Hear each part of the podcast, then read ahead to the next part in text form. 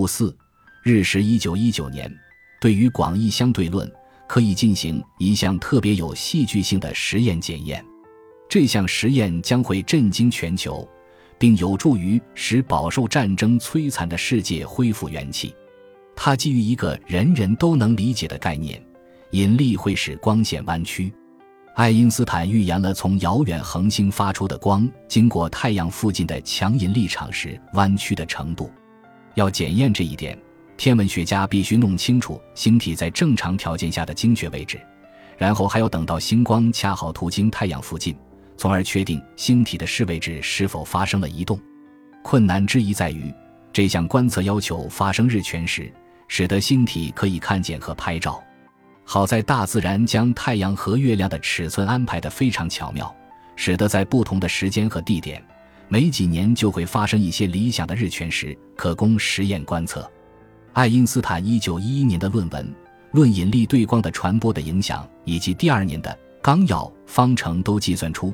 星光在经过太阳附近时会发生大约零点八五弧秒的偏折，这与牛顿将光看成微粒的发射理论所预言的结果相同。幸运的是，一九一四年日食期间在克里米亚检验这一结果的计划因战争而流产，爱因斯坦才躲过了可能遭到否证的尴尬。而根据一九一五年年底表述的场方程，得到的偏折值是原先的两倍。他说。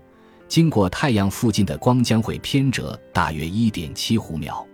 在一九一六年关于相对论的通俗著作中，爱因斯坦继续呼吁科学家对这一结论进行检验。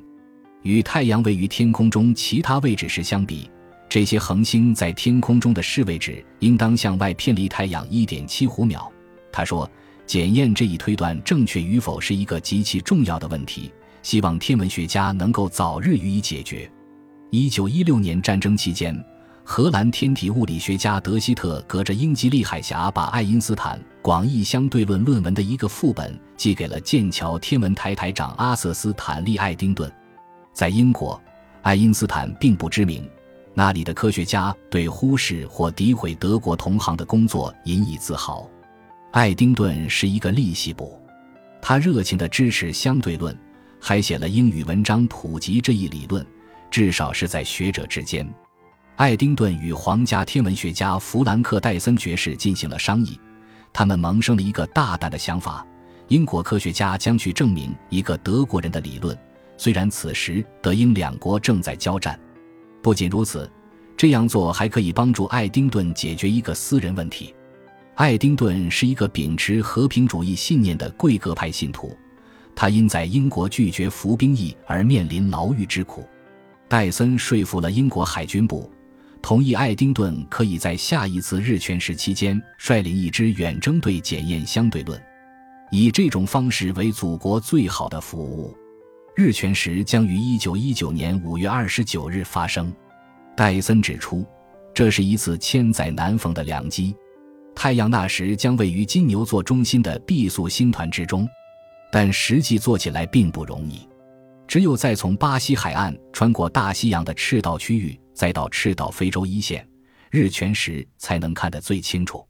何况在一九一八年，当这支远征队正在筹备之时，这一区域有德国的潜水艇出没，他们的指挥官对控制海洋更有兴趣，而不是了解宇宙的曲率。幸运的是，战争在远征开始之前就结束了。一九一九年三月初。爱丁顿和两支队伍从利物浦启程，其中一队将照相机安置在巴西北部亚马孙丛林中的索布拉镇，爱丁顿所在的另一队则前往普林西比岛，这是一个葡萄牙殖民地，位于赤道以北一度，靠近非洲的大西洋海岸。爱丁顿将设备安置在该岛北端的一个五百英尺的断崖上。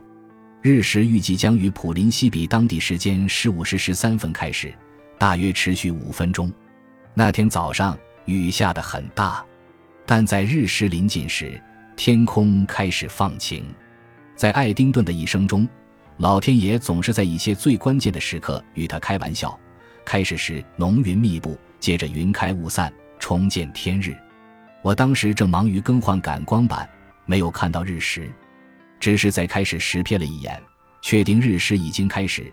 中途看了一眼云层有多厚。爱丁顿在日记中写道：“他拍了十六张照片，太阳拍摄得很好，日儿非常明显，只是云遮住了星象。”在当天发回伦敦的电报中，他说的更加简短：“穿过云层有希望。”爱丁顿，巴西的远征队遇上了更好的天气。但要等到两地的所有照相底片运回英国冲洗、测量和比较，最后结果才能出来。这要一直等到九月份，那时欧洲的科学家们已经望眼欲穿。在某些人看来，这带有一定的政治色彩，它反映了战后英德之间的较量。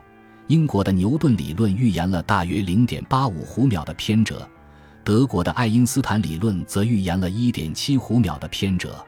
最后的照片并没有立即给出明确结果，在巴西拍摄的一套质量很高的照片显示了1.98弧秒的偏折，而安放在巴西的另一套设备拍摄的照片则有些模糊，因为镜片受到热的影响。这些照片显示了0.86弧秒的偏折，但误差范围更高。然后是爱丁顿在普林西比拍的底片，由于它们上面的星星比较少。所以需要用复杂的计算来分析数据，它们显示大约偏折了一点六弧秒。爱因斯坦理论能够提出可供检验的预言，这一点也许刺激了爱丁顿。该理论在数学上的优雅使爱丁顿对其深信不疑。他没有理会在巴西得出的较小的值，声称那套设备出了问题，而是比较偏向他本人在非洲得出的那些有些模糊的结果。得出的平均值是一点七弧秒多一点，符合爱因斯坦的预言。虽然没有干净利落地证实爱因斯坦的理论，但这对爱丁顿来说已经足够了。该理论已经被证明是有效的。爱丁顿后来将获得这些结果看成他一生中最伟大的时刻。在柏林，爱因斯坦显出一副漠不关心的样子，但在等待消息的时候，他并不能完全掩饰内心的渴望。随着德国经济在一九一九年每况愈下，他公寓楼里的电梯已经无法运转，冬天的取暖也成了问题。这个冬天将在瑟瑟发抖中度过。他九月五日给生病的妈妈写信说，关于日食还没有消息。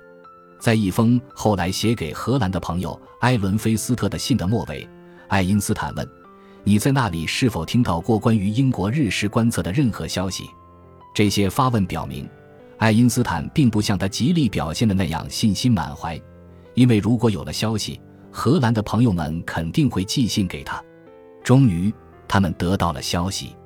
一九一九年九月二十二日，洛伦兹从一位在会议上与爱丁顿交谈过的天文学家同事那里听到了消息，并据此给爱因斯坦发了一封电报。爱丁顿发现了太阳边缘的星移，估值在零点九弧秒及其两倍之间。这一说法非常含混，它是牛顿的发射理论以及被爱因斯坦抛弃的1912年理论所预言的0.85弧秒，还是他现在预言的两倍大小？爱因斯坦倒是深信不疑。今天有一些好消息，他给妈妈写信说，洛伦兹给我发来电报说，英国远征队已经证实了太阳时光偏折。他这样说，或许是为了让正在遭受胃癌折磨的妈妈高兴。但更有可能是因为他知道自己的理论是正确的。收到洛伦兹的消息之后不久，爱因斯坦见到了一个研究生伊尔莎施耐德。他突然停下讨论，取回了放在窗台上的电报。施耐德后来回忆说：“也许这会让你感兴趣。”他一边说，一边把电报递给他。他自然喜出望外，兴奋不已，但爱因斯坦却显得相当平静。我知道这个理论是正确的，他告诉施耐德。但是施耐德问道：“倘若实验表明他的理论是错误的怎么办？”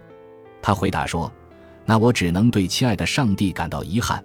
理论是正确的。”随着关于日食结果更确切的消息传播开来，许多人都向爱因斯坦坦言，事实的证实使他们有了信心。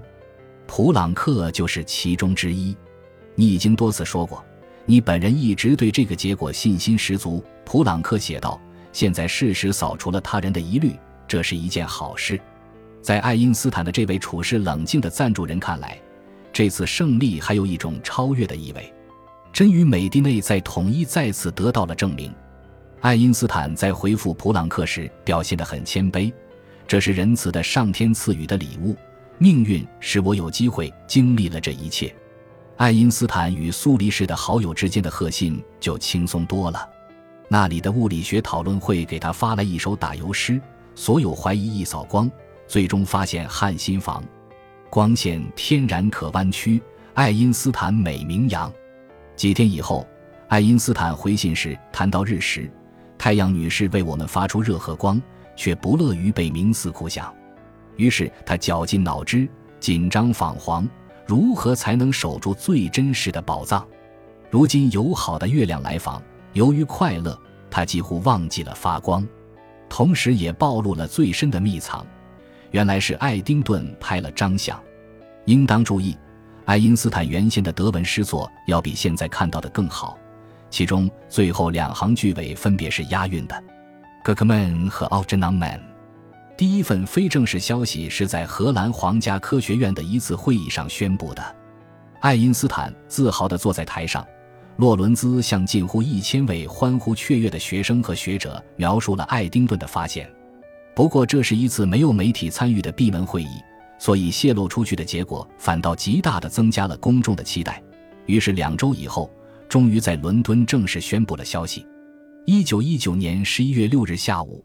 英国最受人尊敬的科学机构——皇家学会的著名会员们与皇家天文学会的同行聚集在皮卡迪利大街的柏林顿会馆。他们知道，这很可能是一次历史事件。议程只有一项：听取关于日食观测的报告。皇家学会主席兼电子的发现者据，据汤姆孙爵士担任会议主席。哲学家阿尔弗雷德诺斯怀特海专程从剑桥赶来，边听边做笔记。大厅中悬挂着牛顿的肖像，牛顿正威严地俯视着他们。会场上的气氛极为热烈，简直像是在上演希腊戏剧。怀特海说：“我们是合唱队，评说着决定宇宙命运的天条律令。”背景中牛顿的形象让我们想起二百多年以后。这个最伟大的科学体系终于第一次得到了修正。皇家天文学家戴森爵士展示了这些发现，他详细讲解了设备、照片和复杂的计算。最后的结论很简单：经过对底片的认真研究，我郑重宣布，他们无可置疑地证实了爱因斯坦的预言。他宣布，奔赴索布拉和普林西比的远征队所得到的结果，令人信服的证明。光在太阳附近的确发生了偏折，而且偏折的量与爱因斯坦广义相对论所要求的一致。会场上并非没有人持谨慎怀疑的态度。我们在修正和改进他的引力理论时小心翼翼的前行，这都应当归功于他老人家。路德维希·希尔伯斯坦指着牛顿的肖像警告大家，不过最后还是位高权重的汤姆孙一锤定音。他宣布。这一结果是人类思想最伟大的成就之一。身在柏林的爱因斯坦没能分享这种激动，他买了一把新小提琴以示庆祝。但他理解这一宣告的历史影响，因为牛顿爵士的定律不再能够完全支配宇宙的方方面面。牛顿啊，请原谅我。爱因斯坦后来为此写道：“你所发现的道路，在你那个时代。”是一位具有最高思维能力和创造力的人所能发现的唯一道路，这是一场极大的胜利，但理解起来却并不容易。将信将疑的希尔伯斯坦找到爱丁顿，说：“人们相信世界上只有三个科学家理解广义相对论，他曾听说爱丁顿就是其中一位。”这位腼腆的贵格派信徒缄口不言。别那么谦虚嘛，爱丁顿。希尔伯斯坦说：“爱丁顿回答，恰恰相反，我正在想第三个人是谁呢。”感谢您的收听，本集已经播讲完毕。喜欢请订阅专辑，关注主播主页，更多精彩内容等着你。